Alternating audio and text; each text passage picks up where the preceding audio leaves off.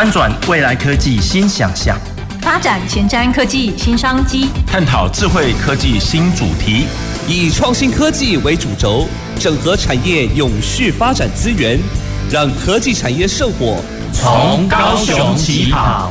欢迎收听《南方科技城》，本节目由高雄广播电台与国立高雄科技大学合作直播。各位高雄广播电台的听众朋友及 FB 前面的观众朋友，大家好，我是国立高雄科技大学魏玉珍。在今天一月十六号节目，想要跟听众朋友来聊一下，我们在二零二四年年初呢，其实呃聊过了几个议题哦，一个从呃产业来对跟人才的对话，也请到我们杨青云杨校长，在上个礼拜呢，也请到蔡坤木蔡教授蔡院长来跟听众朋友分享一下供应链的结构转变。在今天的议题哦，我们也要从一个更呃有高度的角度来跟听众朋友分享一下，其实，在产业的转型过程当中，我们也观察到，从疫情前到疫情到现在，其实很多产业不同的呃规模，中小企业也好，大型的企业也好，其实面对了很具体的挑战。那这些挑战呢，其实在呃疫情发生前到现在，其实也有一些转变。所以，我们今天啊，非常高兴可以邀请到我们财团法人中卫发展中心南区服务处。张宏斌张处长来跟大家聊这个议题。那处长先跟听众朋友问个好。好，魏老师好。那各位高雄广播电台的线上朋友以及 FB 前面的观众朋友，大家晚安，大家好。谢谢处长哦，呃，这个议题哦，我们呃把它定位成是一个转型跟创新的新维度哈。转型是一件事，是转型是一件事，创新是一件事，是的。那在这个过程里面，其实有很多不同切入的角度，所以我们想要在今天的一个小时内要跟听众朋友聊，还真不容易哈。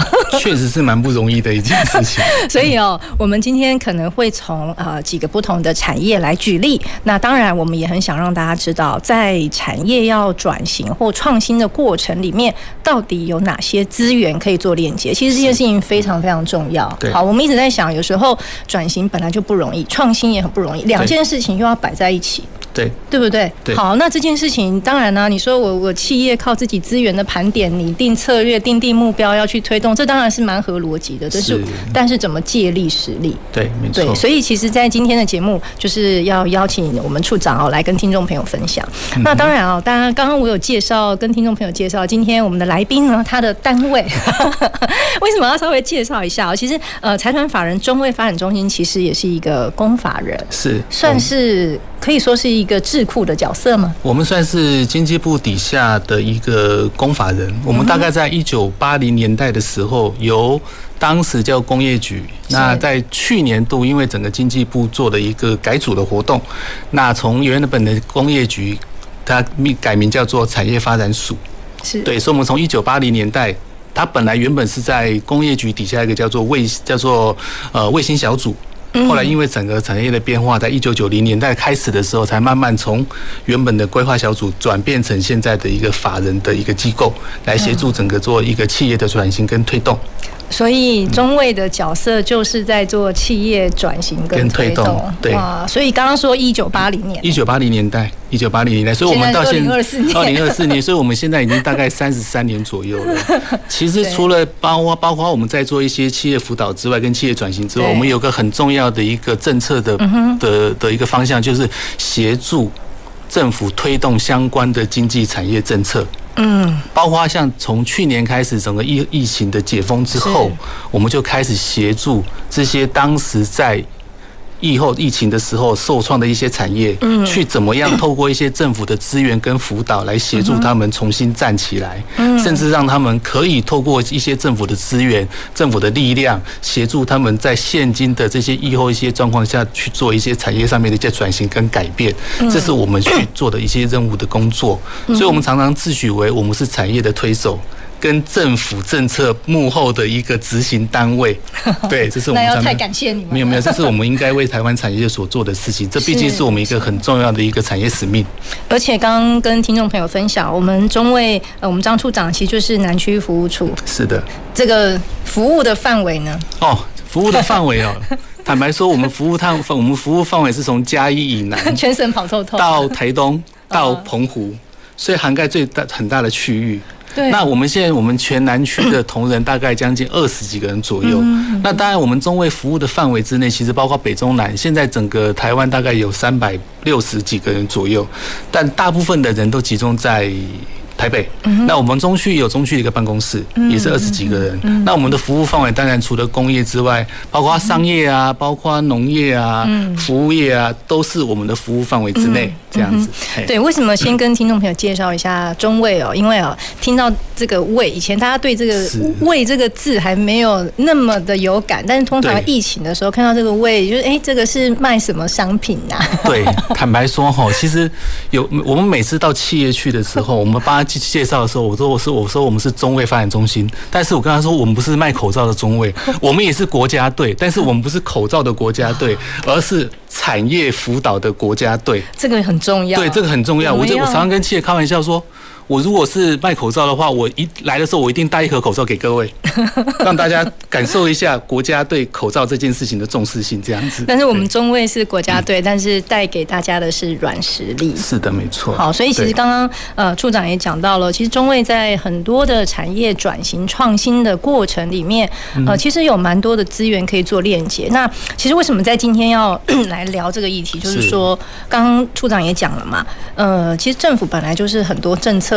推动的这个领头羊，对，但是其实需要有很多的呃相关呃地方政府或部会、好智库单位等等的，要一起大手牵小手，没错。所以其实我们第一个想要跟处长请教的议题，就是说，其实，在呃虽然我们都说已经是后疫情了，但是总是要温故知新，也要借鉴一下，是的。好，所以其实到底在这个疫情变化的过程里面啊，呃，我们现在虽然讲说已经疫情后了，但是我们还是要看一下这个二零二四年的年初，好，我们怎么展望一下这个产业发展现况？虽然这个议题很大，嗯、但是呢，其实产业属性也各有不同，所以或许可以处长从呃你们接触到或辅导过的一些产业呃的特性来帮我们跟听众朋友分享一下。好，那这件事情如果先谈到二零二四的话，年初的话，那我们可能要先谈到二零二三年的时候发生的一些变化。是，其实从去年度开始哦，其实我觉得。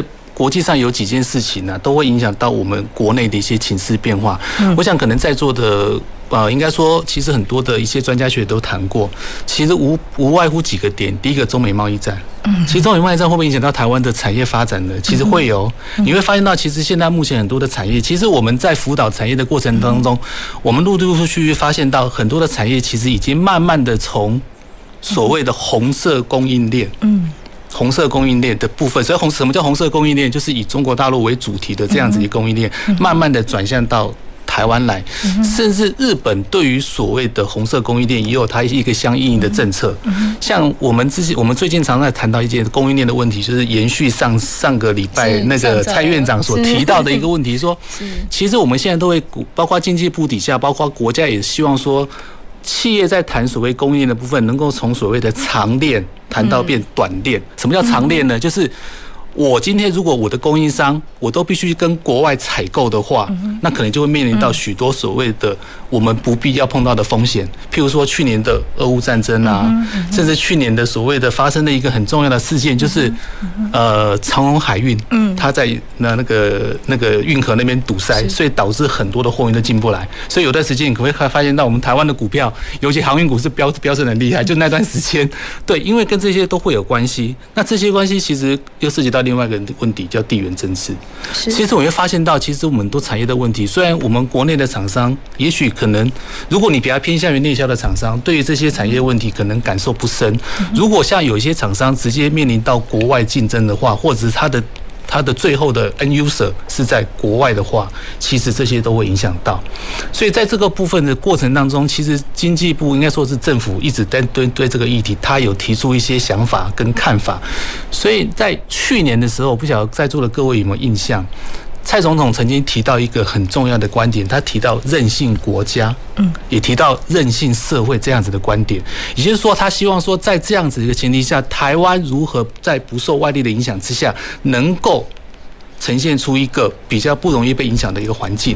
所以现在我们目前在协助政府，其实也在推这一块。那在我们推的角度是从产业的角度去出发，嗯，所以我们在谈这一块，包括我们谈的所谓的容受力啊，风险容受力，就是怎么样承担这个风险的力量。容容受包容的容，对，受是承受的受，对，什么风险力等等之类的，其实都在谈这个东西。也是我们在电台上，我们都会从来宾这边学到好多。没有，这个也是我们的一些相关的专业。不过说实在话的，刚刚讲到韧性，讲到能够让自己承受不同挑战跟压力的那个程度可以提升，可以提升。对，那所以。刚刚其实处长讲到的这个变化跟背景哦，其实也在在提醒我们，呃，怎么样让自己企业自己本身提升这种面对竞争力跟不确定性的能力。刚刚讲到长链会变短链，有可能要思考短链，就是这个中间每一个节点都要。都有可能有它不确定发生的时候，没错，没错。那我们怎么样让这样的风险跟不确定性降低？这个其实上礼拜蔡院长也有聊到。那今天呢，其实真的就要请处长帮我们分享一下，那有没有什么工具呀？讲到这个工具，对，辅导这个工具，其实我们常常讲一件事情，就是说，我们除了透过怎么样让长链变短链，所以长链变短链，就是说原本是国外采购的东西嘛，我是不是能尽量？找到国内的厂商可以平替，嗯，平就是平安的平，替就替换的替，叫平替，就是说我同样可以在台湾取得的材料，我就不需要到国外去取得，因为我不管在运费上面，在供应商的取得方面，我都能够取得一个比较短时间的协协助。那这件事情对？企业来说，现在是做得到的，还是其实还还是有大的困难？我觉得这件事情还是很大的困难。真的吗？它是必须透过一些，因为毕竟说实在的，我们台湾过去的一些大型的企业，我可能类似像台积电啊那种比较大型的企业啊，它可能要面临这个采购的部分，它有既有的采购商，而且这些的大型的企业、大型的一些制造业，他们有它的一些规格。那有些的企业，它必须打入这些规格里面，它必须去了解。这些产业的这些企业里面所设定的规格都会有困难。那你说台湾的厂商希不希望能够打到打进去所谓的台积电的供应链？如果是我，我是那个可能会成为那个平替者的厂商，我当然希望可以打进去。所以这时候就是我们中卫发展中心可以去协助的一个角色。哦，所以这边刚刚讲的协助这件事情，其实不是协助要把长链变短链的这个工这个企业，而是能够提供给呃，这样说好了。这是其中一块，这是其中一块。当然，我会透过一些工具手法，就是我们现在最近在谈的叫数位转型嘛。数位转型就是我们希望能够做得到的事情，因为我们毕竟可以知道一件事情：每个供应商跟厂商之跟所谓的主力厂商之间，他们一定会问，会面临到一些所谓的数据的问题、采购的问题，甚至一些料号的问题等等这些问题。那这些问题该怎么样去做一个统一，去做一个整合？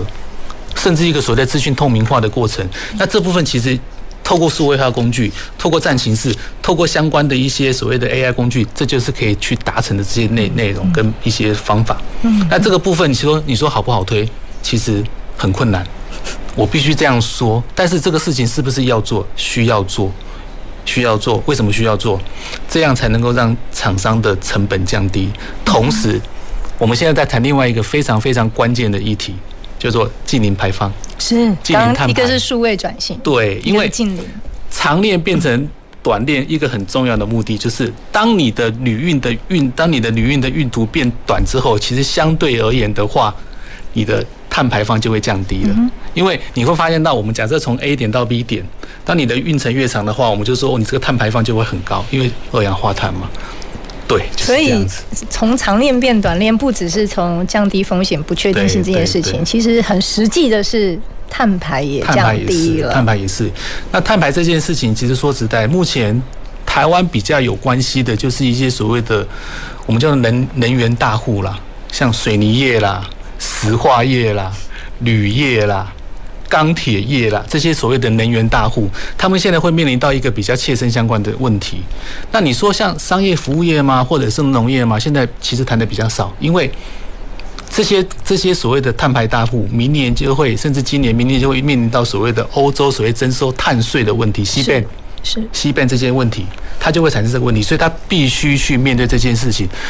那这些厂商呢，这些所谓主力厂商，不管是华硕也好，或者是台积电也好，其实华硕有曾经来过我们中心去演讲过，一个永续长他就提到这件事情，他说。这些事情我们一定要做，因为欧洲那边要求我们去做这些事情。可是他要求的不是只有我们这家台华硕而已，他还要求什么事情？他还要求说，供应链、供应链上下游厂商，你都必须做到这件事情。所以有时候他们要打入供应链，这个其实有一定的难度。但是这个是未来一定要去面对的问题，因为台湾在整个的一个所谓的碳权这件事情的话，我们有时候有做过宣誓。二零三零年要达到碳平碳中和，二零五零年要达到零排放，这是一个非常远大的梦想，好，非常远大的梦想。那现在很多企业其实都在做这件事情。最明显的一件事情是什么呢？你会发现到二零二一年开始，很多企业的网站都在谈所谓的 CSR，企业社会责任。可是从二零二二零二一到二零二开始，他们在谈在谈一件事情，叫做 ESG。ESG 里面就会揭露相关的气候的一些问题，是，而且最近所谓的那个那个温室气体排放法，一个法律都已经相关都已经通过了，好，所以这个是我觉得现在是目前台湾的众多企业它不得不去重视的一个问题啦。但是我也必须讲一件比较实际上的一个问题的话，就是说，如果今天它有。这样子的要求，企业才会愿意去做。因为现在目就目前来讲的话，商业农业的话，它的需求性还并没有那么高，因为它没有被要求到，所以会比较困难。嗯，那你说现在制造业会不会要求？会，首当其冲，首当其冲。而且政府也希望这些企业能够在这方面能够着力甚多，能够着力多一点。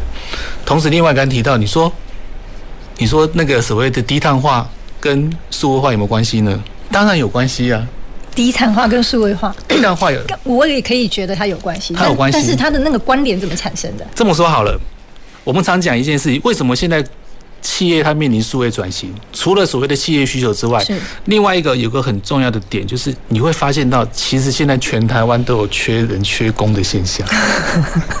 我不晓得，我不晓得那个，我不晓得主持人有没有这种感觉哈？其实就拿我们中卫来讲的话，我会发现这些事情其实。其实还蛮严重的。那企业其实它，它在它在这个所谓的这些所谓的就业市场去捞人的时候，他也许捞得到人，但是适不适合的人，这是很大的问题。就像我们刚刚才刚才有提到什么 smart work 这样子的概念里面，他可能没有办法取得他适合的人，那怎么办？那我可能必须透过数位化的方式，能够提升我的生产效率，能够增加我的生产产能，又能够让我的良率提高。他就必须透过数位化的一些工具去推动。还有一个就是，呃，假设真的遇到有人员在这个替换的过程里面，很多的经验是可以透过数位化的方式保留下来。对，没错，对。那这些东西可不可以透过所谓的管理手法去控制呢？当然可以透过管理手法。而这部分当然就是，就像就像是台湾其实很多一些法人，他其实都会做这些事情，但有些他会偏技术法人。譬如说，技术法人就像金属工业中心啊，或者是资策会啊，他就比较偏技术法人，他会去协助企业去研究他们现在碰临到碰临到哪些所谓的，比如说制程，对制程上的困难或一些技术上的一些调整，他会去协助他们。那像我们中卫发展中心，我们所做的就是我们如何就现场的改善，我告诉你人员该怎么站位。机械该怎么去设定？真的吗？对，这个这个也有学问。这个有学问，我们这个叫做永续，叫做金石管理啊。这上礼拜也聊到。哦，真的吗？有聊到，也聊到。所以我就说，这个全部都是环环相扣，一理通百理通的。那现在我们甚至谈到一点啦，谈到叫永续金石。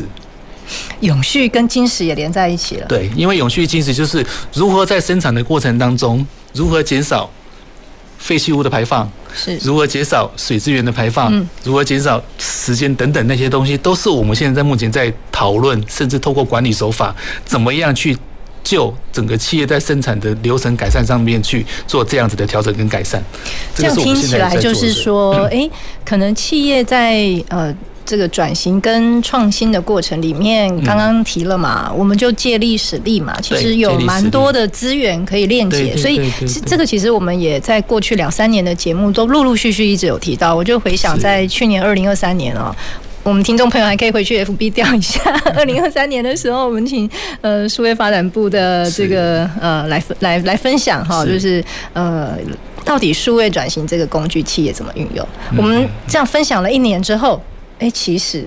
现在是真的要落实到企业的转型里面，跟创新里面，而且是要非常紧密的扣合永续跟呃第一线整个生产线上的管理。对，所以其实我们我们真的也要借这个机会来跟处长请教。既然我们都知道这么重要，连我不要说，就是说我我在想象，我也会替我们的产业朋友也会想说，我们到底要怎么开始？有时候会觉得它很重要啊，但是那个零到一最难。对。怎么怎么开始这件事情？打电话给 打电话这边，现在请拨电话。当然了，这个一个是说，哎，我们真的不知道怎么开始。至少，哎，有很多的呃，我们讲了呃，这个智库单位啊，法人单位，不管从技术的角度或者是管理面的角度，其实有资源。但是好，那。有没有一个一个流一个比较有结构的一种系统化的方式，让企业有利可循？有好，对这边我也跟呃我们在座的听众朋友，我们的听众朋友还有我们线上的观众朋友做个分享。其实呃，经济部的经济部在这方面的产业辅导方面，其实他做了非常非常多的一个资源，像在。刚才主持人所提到的有关于产业辅导资源这一块，当我们产业面临到这些困难的时候，我们该如何去跟谁求助？其实，在经济部底下，它有一个叫做产业竞争力中心，嗯，它有产业竞争力中心，它就能够提供相当多的一个资源，甚至有专线。他如果今天电话打来专线的时候，经济部他就会说，责成我们这些法人去协助，去协助这些企业去。提出相关的辅导需求，那有时候其实某某种程度其实都几乎都是免费资源，所以可以就是不知道怎么开始，因为有时候需要的辅导资源类型很多嘛，对对对，所以可以先跟产业竞争力中心对。先电话做咨询，有点像我们就是线先线上先对线上去对问诊，很像很像产业张老师的概念，对对，就先问诊一下，哎，我的状况是什么，然后我再去针对我现在最迫切需要的优先排序之后，我来找谁？因为其实刚。我刚才就延续，就延续刚才我们主持人所提到的相关议题。其实是不是只有经济部相关的资源呢？就像刚刚呃主持人特别提到的一点，我今天如果企业我今天面临到，假设我面临到出国的问题，该怎么办？有，它会就有个窗口，可能就可能到时候可能窗口就是国贸局来协助。那如果你面临面临到生产的问题，或面临到管理的问题，肯定就就找中卫发展中心来协助。那你如如果面临到制成的问题，啊，你也许你在高雄，我们可能就告诉你，哎，可能有精工中心或工研院等等相关的法人，都可以来协助企业来处理这方面的相关的一些疑难杂症。那除了这些辅导资源之外，其实政府也提供相当多的补助资源，补助资源就是重要，就是不用还钱的啦。真真的吗？真的，因为这是不是借贷，叫做补助。它是补助你。像去年，去年我刚才说去年哈，去年因为疫情解封之后，其实。政府也感受到企业其实，在疫情期间面临到非常多的困难，包括可能生产的停滞啊、订单的减少啊、人员的流动等等之外，那政府在去年大概从去年四月份开始，他就将近编列了将近有三年的一个一个一个预算跟想法，希望透过这三年的时间来协助企业。度过疫情这段时间所遭受的损失。二零二三年四月开始，大概从其实这么早说吧，应该说从一月份开始，他们就已经慢慢在在规划这件事情了。是规，可是规划事情完出来之后，你必须要有一个完整的措施跟完整的方法，才能让这些事情让企业有个有个有一个比较好的一个寻求循序渐进的方法。所以去年就推，其实去年经去年经济部就推动个叫疫后经济补助方案。业务经济补助方案，它就特别针对我们刚才所提到的低碳化跟数位化去做协助，去做补助，协助企业在数位化这一部分，协助企业在低碳化这部分，寻求相关的解决方案，好，相关的解决方案去推动这些事情。好，这些是经济部现在目前在做的一些事情。所以刚刚讲说，这个不是借贷，这个是补助，是补助，不是借贷。所以，譬如说我企我企业呃去提到说，哎，我希望争取这个补助，要来呃帮助我自己在某一个生产过程或我某一个技术的面向要去做转型，对，没错，或创新，我就很具体的把我的规划写出来。对，然后里面呢就会用到可能数位转型的一些方案。对，譬如说我举例说明。好了，就我这边也跟主持人大概举例说明。譬如说，我们有某一家厂商，他在他的制程过程当中，他有一个有一个制程过程当中，现在目前都需要人力。可是人力，你就会发现到人力在所谓的产品的良率的部分，它就会比较没有那么高，而且会消耗许多的人力。那这个过程当中，它除了会耗会怎么样？会耗人力，会耗电，因为。有人要加班嘛？加班就必须开灯嘛？开灯就必须开冷气嘛？啊，就会有对其他衍生，它就会衍生的相关的问题出来。于是乎呢，他就希望说，那我能不能透过购置设备的方式，让我整个的一个生产线，它具有物联网化？所谓物联网化，就是我可以让。从我第一台机器生产进来之后，我可以观察到每一个机器的生产过程，它能够产生一些数据，作为我后台去管控整个生产流程的一个重要的参考数据。那补助是补助哪一段呢？它从去年度开始，哦，这个说实在，说实在，经济部真的看着看到大家的需求痛点啊。以前哈，以前在补助这一块，通常不会补助购买设备，可是从去年开始，它可以让你去购买设备。但计划要写清楚，买的设备要用在哪里？对，你要写清楚。对对，但是设备补助补助百分之五十这样子，也合理，很好了，真的就很合理。对对对对，合理。但是因为对，因为因为现在政府这边会希望说，能够说也能够照顾到地，照顾台湾的一些设备厂商，他所以他希望说尽量以台湾在地的设备厂商为主。对，这样才才能才能让整个的经济做一个循环嘛。哎，这也很好哎。刚刚一开始，呃，处长就提到，呃，刚刚讲从长链到短链，是那如何从长链变短链？其中一块就是我的。我的采购端可以在地化，对，那我的生部分的生产端可以在地化，那这就是要从源头来，那就是设备，没错。所以包括这个设备，呃，它要能够符合上下游供应链所要的品质、要的规格，没错。所以这其实听起来，这个补助方案也不止补助到需要做转转型的这个企业，其实也某种程度也支持了我们的在地的制造商。所以没错，它所以它它这里面有个很重要的，我们常常叫说这些内容叫做。优化管理是透过透过数位转型的方式去优化整个的一个生产流程，跟所谓的后面的大数据的一个，我们叫简称叫 BI，叫战情室。战情室的概念，透过如何透过这些所谓的战情室，我可以知道我哪一台机器的生产过程中出了什么样的问题，譬如说预制保养啊，譬如说生产流程的控制啊，然后时间的控管啊等等之类的，啊，这个都是比较细的啦。这个这个其实已经很有画面，而且想到战情室都会想说它是需要在一个空间嘛，但是现在应该现在是一个移动式的、行动式的战情室，它其实就是类似像一个大的荧幕，是它可能会在现场，像我们去。高雄某一家大的石化厂，它就一个很大的战情室，它可以看到说你目前的生产的一个过程，就在我们的整个制成的对某一个环节里面，它就会有画面。然后它战情室内容就是有这些数据，它就回传到你的后台。OK，你就可以知道你什么时候该保养，什么时候机器发生问题，什么时候反正等等，你全部都可以知道。那我就甚至如果掌握了这些数据，我就可以用其他的行动载具来看了。是。OK，所以其实我们要从源头来看，然后怎么样让自己随时掌握资讯。我们休息一下，稍后回来。谢谢大家。走进时光隧道，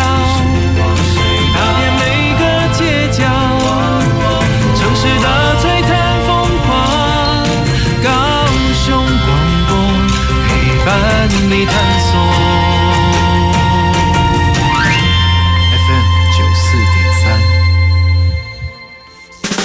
各位听众朋友，大家好，我是高雄市政府观光局长高敏玲。黄色小鸭喜迎春，来高雄过年鸿运照。二零二四高雄 Wonderland 冬日游乐园，一月二十七号到二月二十五号，不只是在高雄爱河湾，还有十六号到十八号码头轻轨旅运中心站，更多好吃又好玩哦！祝福大家新的一年大吉大利，好运连连，新年快乐哟！喂，妈，借我一百万，干嘛啊？我和小梁不是要买房吗？都已经看好房子，也签约了。谁知道银行竟然只贷我六成，还差一百万呢？如果我拿不出来，就算违约，卖方要没收我的头期款啦。哦，要求哦，要买房子啊，钱不多存一点，外天有金都好利啊啦，爱记钱我。买房贷款除了评估自身财务能力之外，自备款记得多准备一些，避免银行贷款成数不足的情况发生。买方一旦违约，头期款可能会被没收哦。以上广告由高雄市政府地震局提供。亲爱的民众，即日起，行政院主计总处将办理家庭收支调查，派员到府上进行访问。访问项目包括家庭收入、支出、设备及住宅概况。调查结果仅作为整体统计分析，提供政府制定相关社会福利政策参考。您的个别资料我们会妥善保密，绝不外泄。谢谢您的配合。以上为行政院主计总处广告。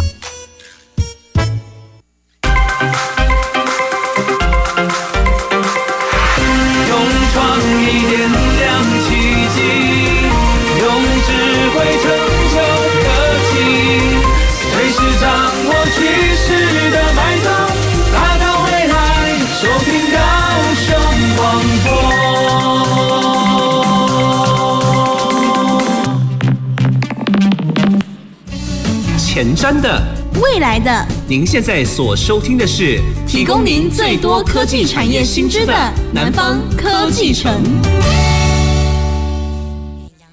各位高雄广播电台的听众朋友及 FB 前面的观众朋友，大家好，我是国立高雄科技大学魏玉珍。在今天节目，我们跟听众朋友聊一下啊，二零二四年新的年度，我们要温故知新，展望一下，到底企业在转型跟创新的过程里面有哪些很关键的议题？那我们今天非常谢谢中卫发展中心啊，呃，张宏斌张处长啊，刚刚一开始其实就直接破题了哈，因为这几个关键字，我们大概在。在过去的一两年的节目，其实都陆陆续续的有提到。那我真的自己也有感觉，二零二四年大概是集大成了。是，就是可能以前会特别针对诶五 G，好 AI，好物联网，我们会特别针对这些技术怎么运用来谈。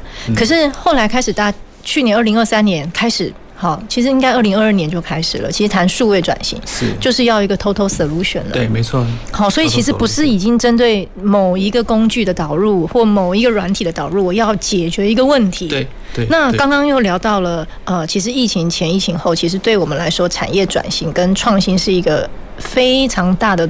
的推手，我觉得可以这么讲啊。哈，那当然有时候危机就是转机，确实也是如此。所以刚刚也聊到，嗯，可能我们从这个疫情的转变过程，再扣合现在对于二零三零碳中和、二零五零近零碳排，其实我们需要在。推动这个方向的过程里面，好好的运用数位转型，才有办法达到近零。没错，好，所以刚刚处长也帮我们分享了，因为我们其实蛮替这个我们产业的朋友去想哦，怎么整合资源呢？嗯，因为资源要知道痛点，知道需要，我觉得这个大家。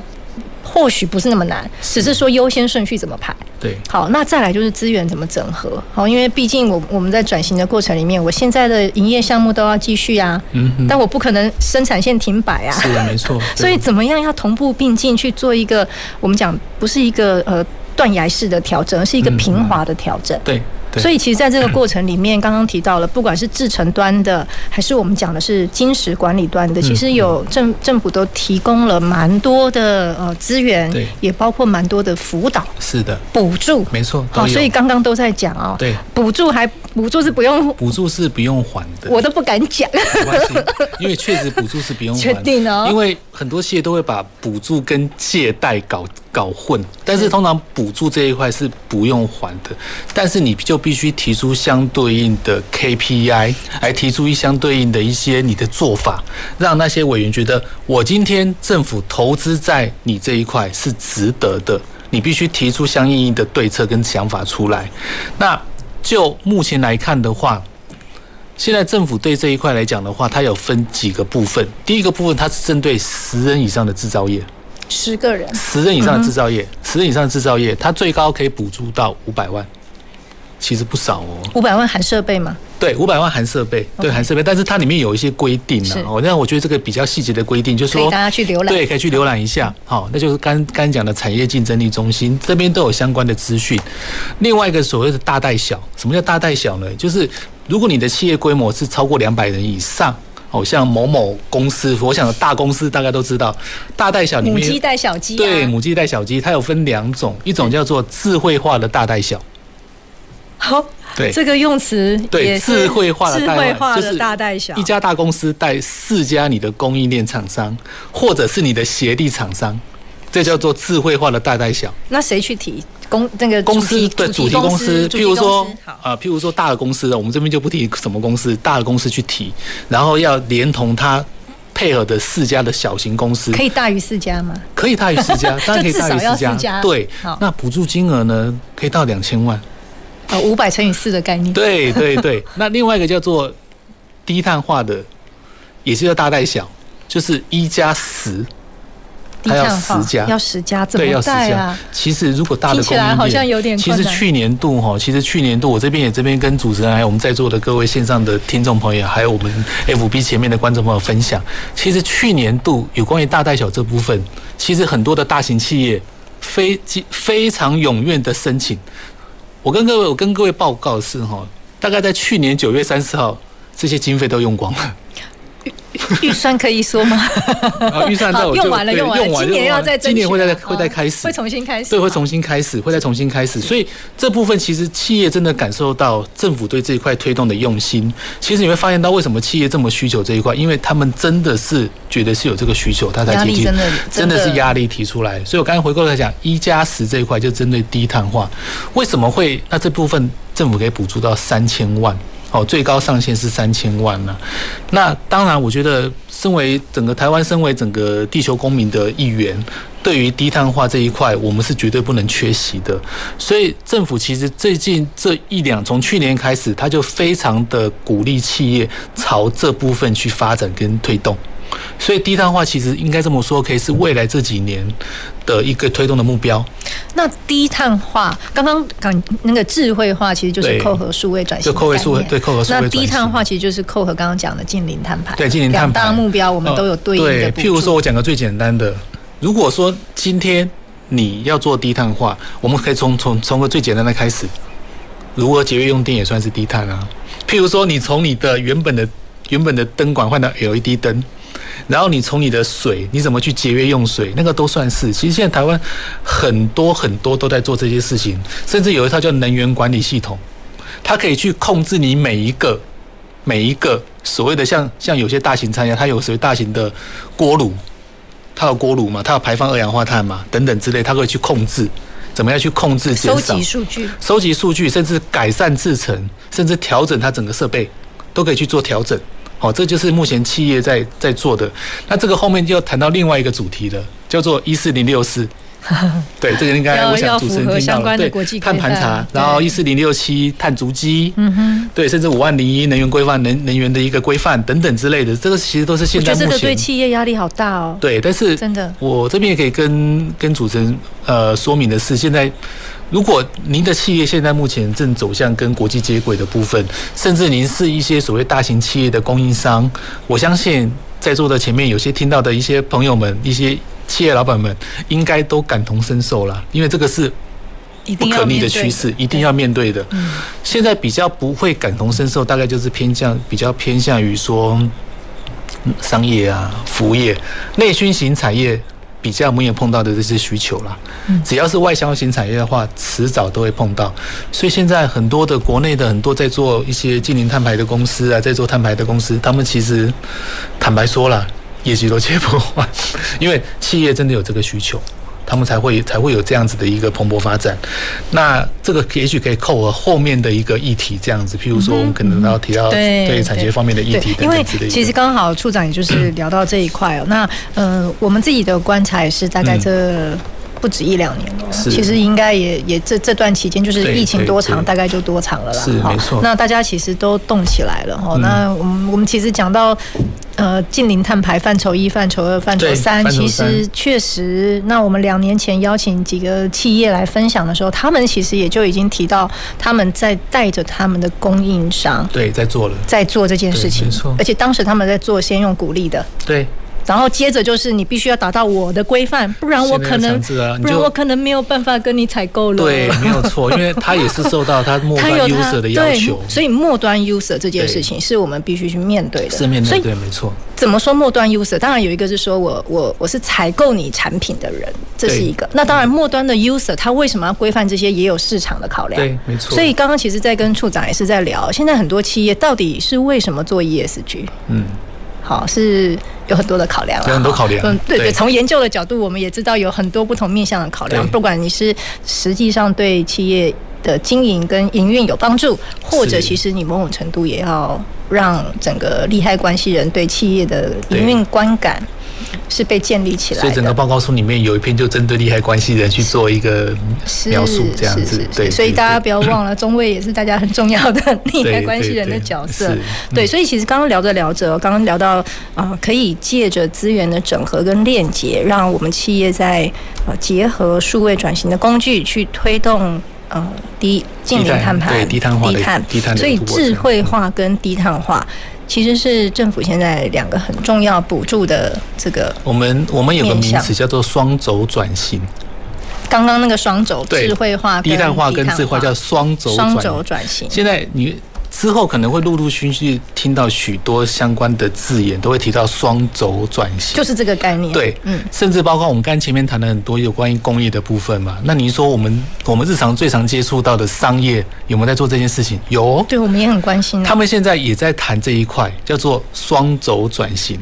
我简单讲一个最简单的概念，我们常常去常去商圈里面嘛，或者是去去一些商店街里面去逛街啊，我们常常会说到最明显的例子是什么？从原来的纸本钞票变成所谓的数位钞，所谓数纸本纸本发票变成所谓的数位数位发票，这就是标准的。那现在其实，在政府里面，他也鼓励跟推动这些事情，就是说你尽量不要用所谓的。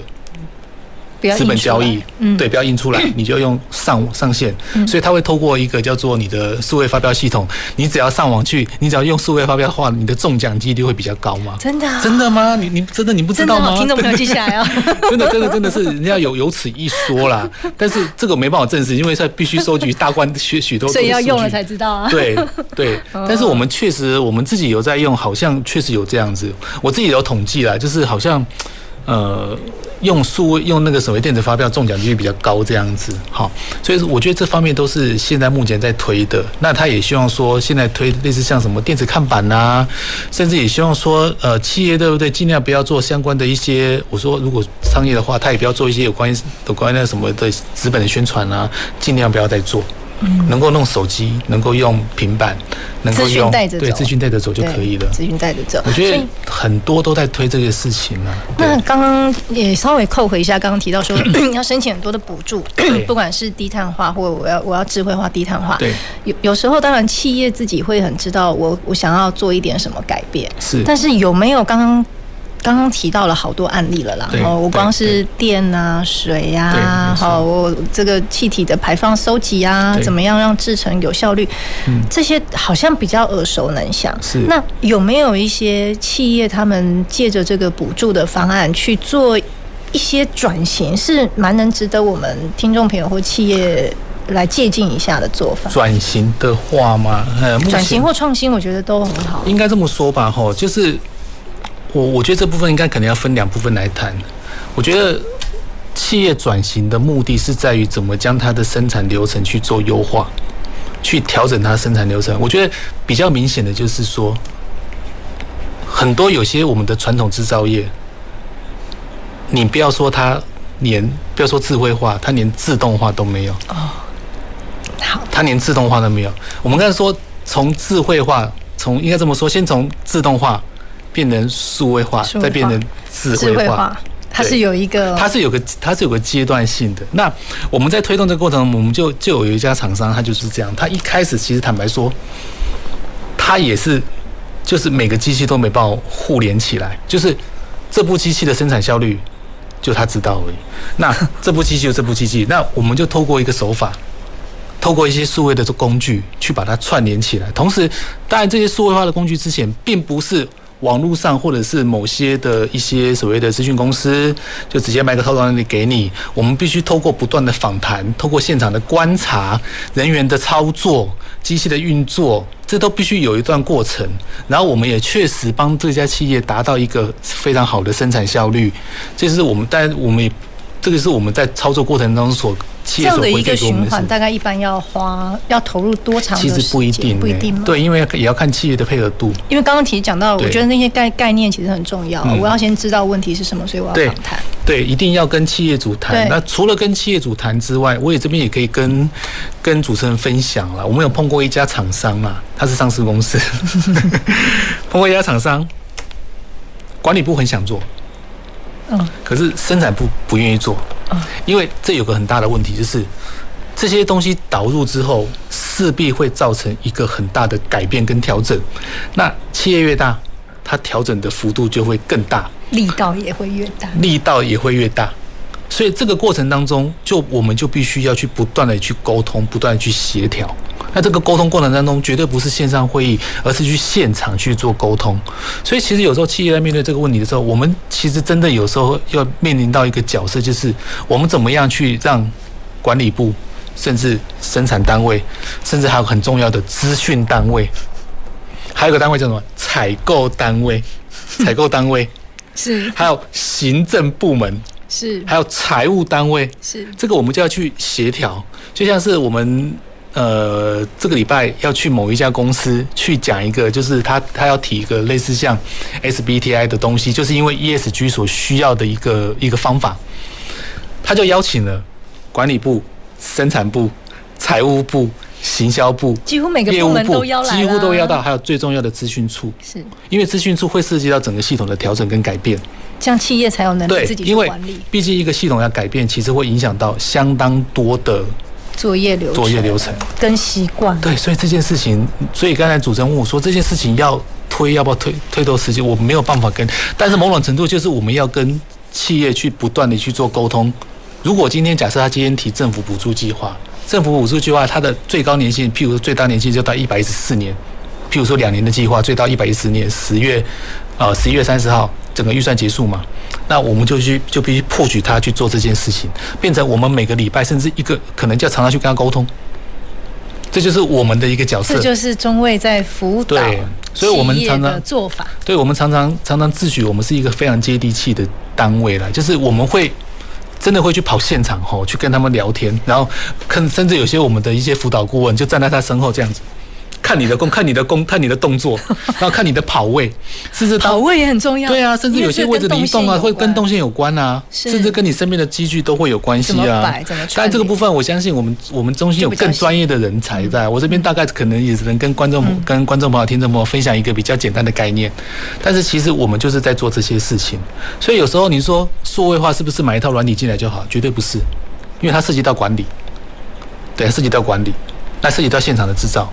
绝对不是说买一套回来之后就不也不像说买到 Office 就能用，不是，不是安装完就好了，哦，不是安装完就好了，那不是安装完就好了，对。对对。所以所以其实这样听起来哦，我好难想象哦，呃，这个南区服务处二十几位同仁可以要做这么多的辅导，其实蛮不容易的，很不容易，所以我们必须应该有一些合作的模式，我们都有一些合作的模式，譬如说有些我们比较无法去无法目前能量不足的部分，我们就会请台北的同仁，甚至在地的法人都是我们合作的对象，包括学校，是学校也是我们合作的对象。所以，我们怎么有机会大家来协助企业一起做这？对，其实我们其实这么说好了，其实我觉得我们就以我的我们的单位来讲的话，嗯、以中卫服中卫发展中心南区服务处来讲的话，其实我们现在我现在目前真的很积极的在跟各个学校去做一个串联的动作，因为坦白说啦。我我必须也跟跟主持人跟主持人报告的就是，其实我们现在面临到一个人才荒的问题，真的人才荒的问题非常需要。刚刚我想象那个画面，每一个企业要辅导，不是后面坐在会议室辅导，是要去现场看。每一个企业它的需要不一样，对，他这个现场看的这件事情是要投入。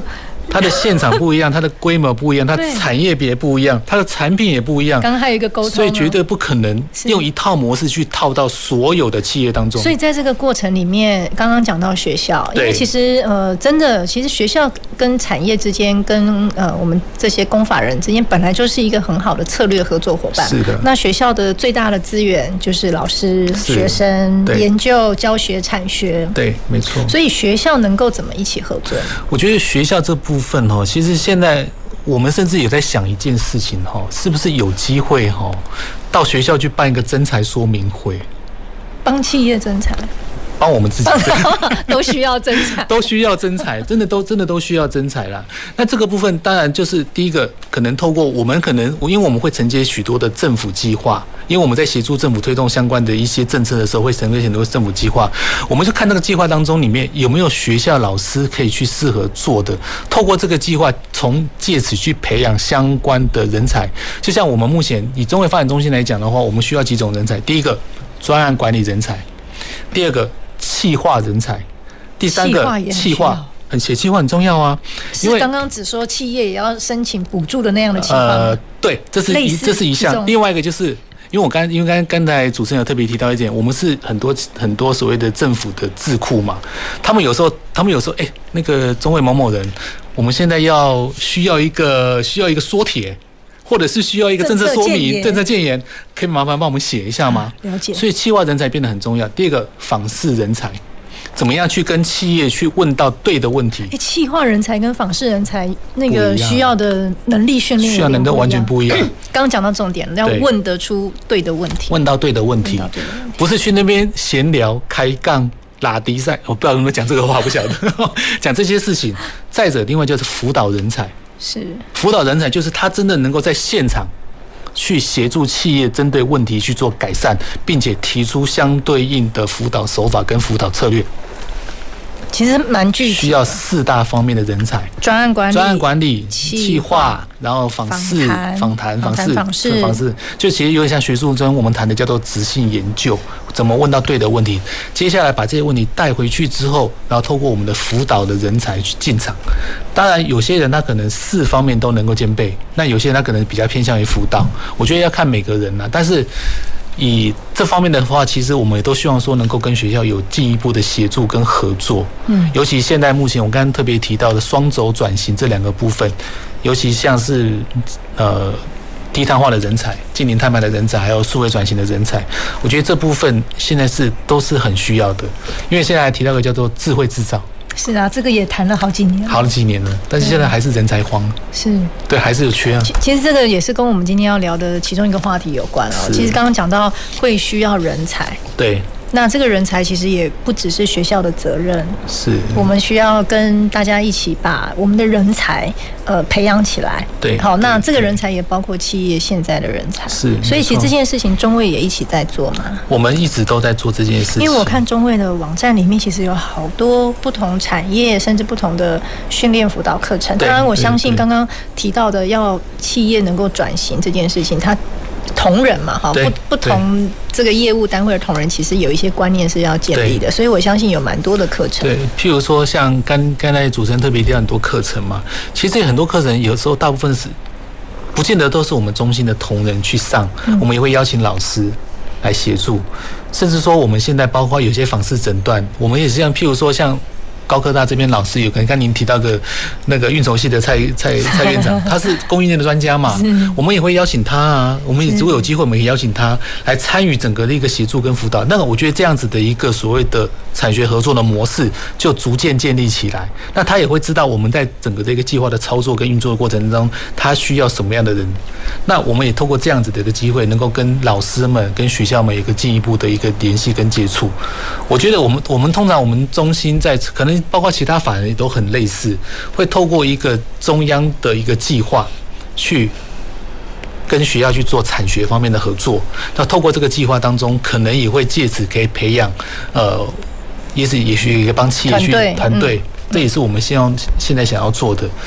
对，其实这个是相当可行的。对啊，就是说现在每一个城市都有大学，好，那这个大学对应不同的产业类型，对对对，不同的专业的系所的老师、研究人员。那其实中卫在这一块，我我也真心的觉得我们可以好好的一起跟学校单位合作。对，因为刚刚我们虽然说，哎，中卫也是一个法人智库，其实学校也是城市的智库，这个概念其实非常重要，所以要给我们一点角色啊。一定会，一定会，而且而且我相信那个这个魏老师跟跟主持人这边也知道，其实南部这边一直都有那种人才荒的问题，人才荒的问题。那这个问题其实如果说今天在学校跟跟法人之间能够提供一个比较好的、良好的工作环境，比较好的一个前景的话，我相信学生也都会愿意来。留在这边来工作了，所以透过刚刚 呃处长分享的，其实这个要辅导企业的过程里面，呃，需要蛮多的，需要一段陪伴的过程，而且需要一段培育的过程，啊、陪伴跟培育，对，这个培育包括企业的人才，因为很多的观念的沟通，嗯、很多企业其实譬如说有些老一，现在我们常常碰到很多制造业的老一辈的、啊，他常常讲说，弯了走的喝啊，我现在做数位。哎呀，我那怎么无代志啊？我那怎么这探钱？你这样呢？我跟你探钱。听到这样怎么回应呢？我们就会这时候对不对？我们就会听他说，先听他说，你先听他讲。好，那这时候我们就会就会就会跟二代，因为其实我们发现到很多企业哈，他其实。老一辈的，我们也不能说他不对，因为他这样子的模式确实让他走过那一段非常风光的日子，也让他的企业能够茁壮成大。是，但可是他面临到整个产业跟整个一些时时代潮流的变化，他会发现到一点，那这些点其实年轻人比较能够感受得到这些变化。那这个时间就是我刚刚跟您说的，这个真的是需要时间去沟通，而且，所以为什么说？那为什么一些一些那边第一代的第一代的企业家他会比较怕这件事情？我可不可以开紧呀？所以这时候政府的补助就很重要。他可以觉得我不用花那么多的钱状况下，而且能够改变企业的一个所谓的管理体制。举例嘛，我要买一台设备，我现在拿一半。譬如说我可能我这台设备两百万，哦，你现在只要出一百万，哎，啊就哎，我来合哦，来来申请看看，对。其实有时候我们会从这个点去切入，所以其实从呃企业如果有需要，其实从最源头的这个申请是那呃当然有很多的单位可以一起来协助。对对。那如果申请的过程里面，哎，企业可能真的在人手上忙不过来，其实也可以请我们法人单位对跟学校做链接，对做连接，我们可以把这个资源做串联，对对。然后那在这个过程里面，辅导的过程里面，呃，这个不只是陪伴。也是育才，也是育才。那这个育才包括企业的人才，也包括学校的人才，甚至是叫观念调整。真的，这个要花点时间，要花时间。但是其实就是观念建立起来，我们把我们的思考模式调整了，其实我们做很多事情就会更顺。对。那刚刚讲到学校的老师或也学生一起参与的过程里面，其实无形中也在帮我们企业培养未来可以直接进入职场的人才。对，没错。其实就像是有我们有时候去一些企业辅导的时候，我们也会协同老师一同共同去参与。所以今天的节目就要让。听众朋友还有我们产业的伙伴知道，在数位转型的过程里面不孤单，不孤单，我们有很多的伙伴可以一起来，所以大家要记住，有需要一定要主动联络。好，那我们今天的节目就进行到这里，我们下个礼拜再回来前瞻的科技的未来的南方科技城。南方科技城节目由高雄广播电台与国立高雄科技大学合作直播，感谢您的收听。